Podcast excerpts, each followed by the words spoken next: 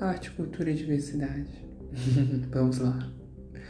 Nesse primeiro começo, eu vou falar um pouco de poesia, algo escrito durante todo esse período confuso, talvez até mesmo caótico mundialmente.